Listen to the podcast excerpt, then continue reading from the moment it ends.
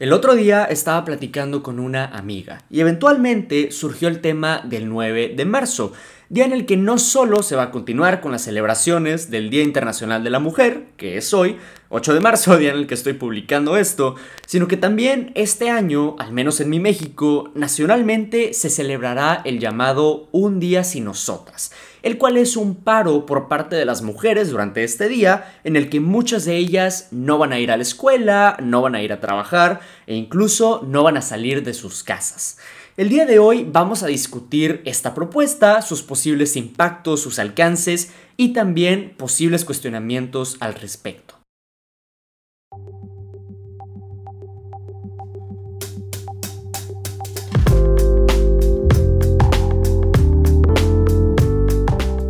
De Chavo a Chavo. Un podcast creado por un adolescente y para cualquier otro adolescente, en donde discutimos situaciones cotidianas que atravesamos, problemas que enfrentamos y preguntas que todos nos hacemos. El objetivo de este podcast es crear un espacio interactivo y seguro, en donde cualquier joven pueda encontrar tranquilidad y paz, y entender que todos nos cuestionamos las cosas encontramos obstáculos de vez en cuando. Pero unidos podemos afrontar todo esto más fácilmente.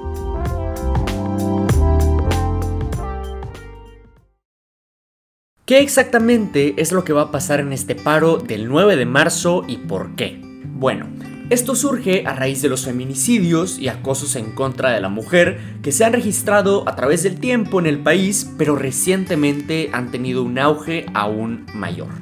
¿Qué es un feminicidio? Para los que no sepan, un feminicidio resulta en el asesinato de una mujer sin ninguna razón en particular más que por el simple hecho de que son mujeres. En México, los casos de Ingrid Escamilla y de Abril Pérez son algunos de los más sonados. Sin embargo, se estima que ocurren unos 10 al día. En Argentina, por ejemplo, el promedio es prácticamente un feminicidio al día. Pero sea un feminicidio, sean 10 o sean 100 cada día, siguen siendo 1, 10 o 100 acontecimientos que no deberían de estar sucediendo. Y esto es justamente lo que platicaba con una amiga hace poco.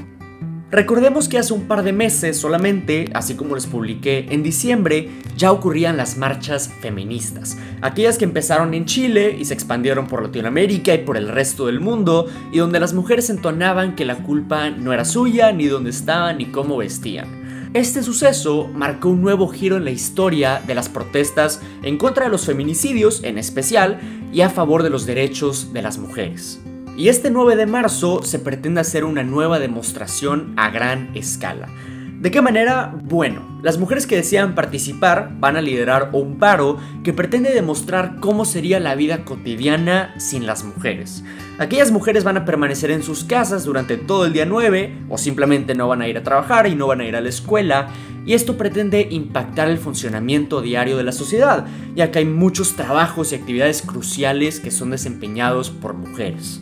He escuchado a gente que parece que lógicamente argumenta que si las marchas de hace unos meses, siendo marchas internacionales, no tuvieron el gran impacto que se esperaba de ellos, entonces ¿por qué un paro en México solamente sí va a tener ese impacto? Honestamente es un argumento válido, pero no vamos a saber qué alcances tiene el suceso en mi país hasta que lo vivamos. Sin embargo, sí hay argumentos que demuestran que este paro puede traer consigo un impacto importante. Y este argumento principal del cual les hablo es la economía.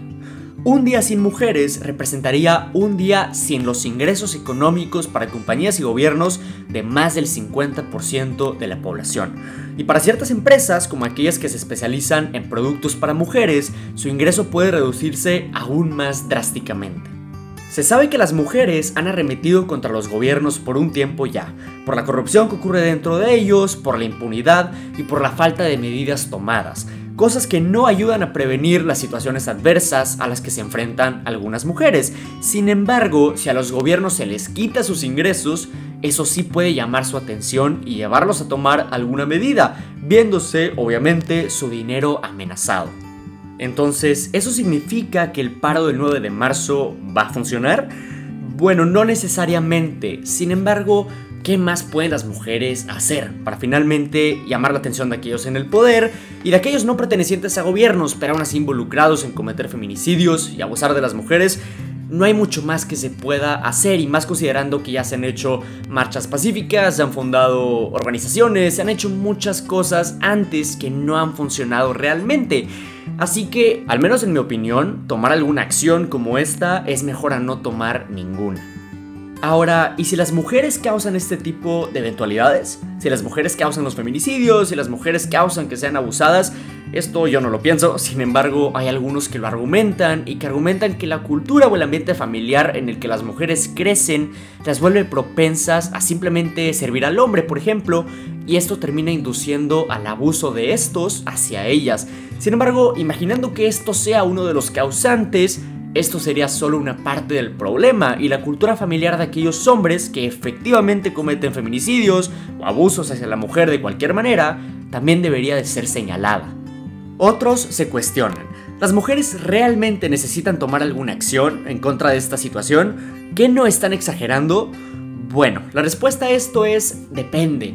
Depende de qué consideres tú personalmente como algo que requiera de una toma de acción o qué es algo exagerado y también depende de parte de quiénes y de qué manera estás recibiendo la información que tienes acerca de los feminicidios y los abusos hacia la mujer. Sin embargo, sea el caso que sea y sea tu opinión la que sea, es un hecho de que estos feminicidios y estos abusos existen cuando no deberían de estar ocurriendo. Ahora, ¿qué no los hombres también enfrentamos lo mismo? Esto es algo que principalmente otros hombres se puedan preguntar. Y es cierto, los hombres también sufren abusos y asesinatos por parte de mujeres a causa de su género, por más que no sean tan populares como los feminicidios. Algunos se refieren a este tipo de homicidios como masculinicidios o androcidios. También es cierto que algunos feminicidios son cometidos por mujeres y algunos masculinicidios son cometidos por hombres. Sin embargo, el hecho de que muchos cometan este tipo de homicidios y abusos no significa que sean correctos, ni el feminicidio ni el masculinicidio, y ambos deberían de ser evitados. La cosa es que a veces la pura desesperación o sentimiento de impotencia que puede surgir de una situación como esta es algo que nos puede causar tomar decisiones o acciones que no necesariamente van a ser las más efectivas para enfrentar el problema que deseamos o que no necesariamente van a comunicar la imagen o el mensaje que queremos expresar. Y yo en lo personal creo que es algo que ocurre con algunas mujeres a la hora de referirse sobre este tema. Y es algo que he podido ver en gente a mi alrededor, en redes sociales, y por supuesto, esto no aplica con todas las mujeres, solo algunas, así como existen extremistas para prácticamente cada cosa. El punto es que no cualquier protesta que puedan encabezar las mujeres va a funcionar como ellas esperan que lo hagan, porque hay quienes protestan sin siquiera estar informadas y sin siquiera saber de qué se tratan realmente las protestas o cuál es su propósito específico, y solo protestan por ese enojo que llevan guardadas. Yo no culpo a esas personas de que tengan ese enojo, es completamente válido ante la situación que está ocurriendo, pero canalizarlo a la toma de acciones no completamente pensadas o analizadas no se me hace lo correcto para hacer. Así que mi propuesta a causa de todo esto es que al momento de que decidan qué hacer este 9 de marzo, en especial ustedes mujeres que estén en México, piensen acerca de cuáles son sus valores y sus ideas al respecto, qué es lo que quieren expresar y reflejar y tomen una decisión informada. Si de esta manera deciden protestar o no protestar o protestar a medias, sea lo que decidan, mientras lo hagan siguiendo sus valores y pensamientos, pueden orgullecerse de esa decisión. Y al menos yo, y espero que muchas otras personas, lo voy a respetar completamente. Y para todos los demás, que no somos mujeres mexicanas, pensemos en cómo y por qué es que la sociedad ha evolucionado a tal nivel de que estos sucesos siguen ocurriendo. ¿Por qué en el 2020 las mujeres siguen siendo abusadas, siguen siendo asesinadas a causa de su género? Nos toca a nosotros pensar y reflexionar cómo es que tú y yo contribuimos al problema o a la solución y cómo es que podemos cambiar o mejorar nuestro impacto si es que es necesario. Te invito a dejar a un lado por un momento, sea tu orgullo, sea tu frustración o algo más que pueda sesgar tu opinión al respecto sobre este tema y reflexionar este tipo de cosas para que no solo este 9 de marzo, sino que también en el futuro por venir se puedan tomar acciones efectivas para poder enfrentar realmente una cosa tan absurda como lo es el feminicidio y abusos hacia la mujer.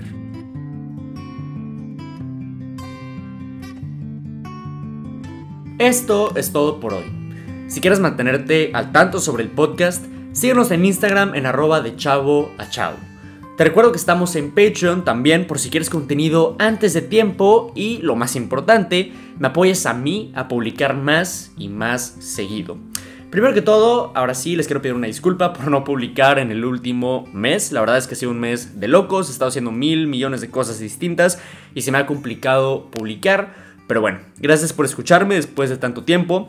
Otra cosa, si mi voz se escucha un poco extraña es porque mi garganta no está al 100, pero bueno, aquí andamos con el esfuerzo, eso es lo que importa. Y bueno, espero disfruten este episodio, espero les haya gustado, les haya servido para informarse un poco más acerca de la situación que está ocurriendo, en especial para aquellos que no son mexicanos y que pueden no estar tan informados acerca del paro de este 9 de marzo. Así que bueno, esto es de chavo a chavo. Hasta la próxima.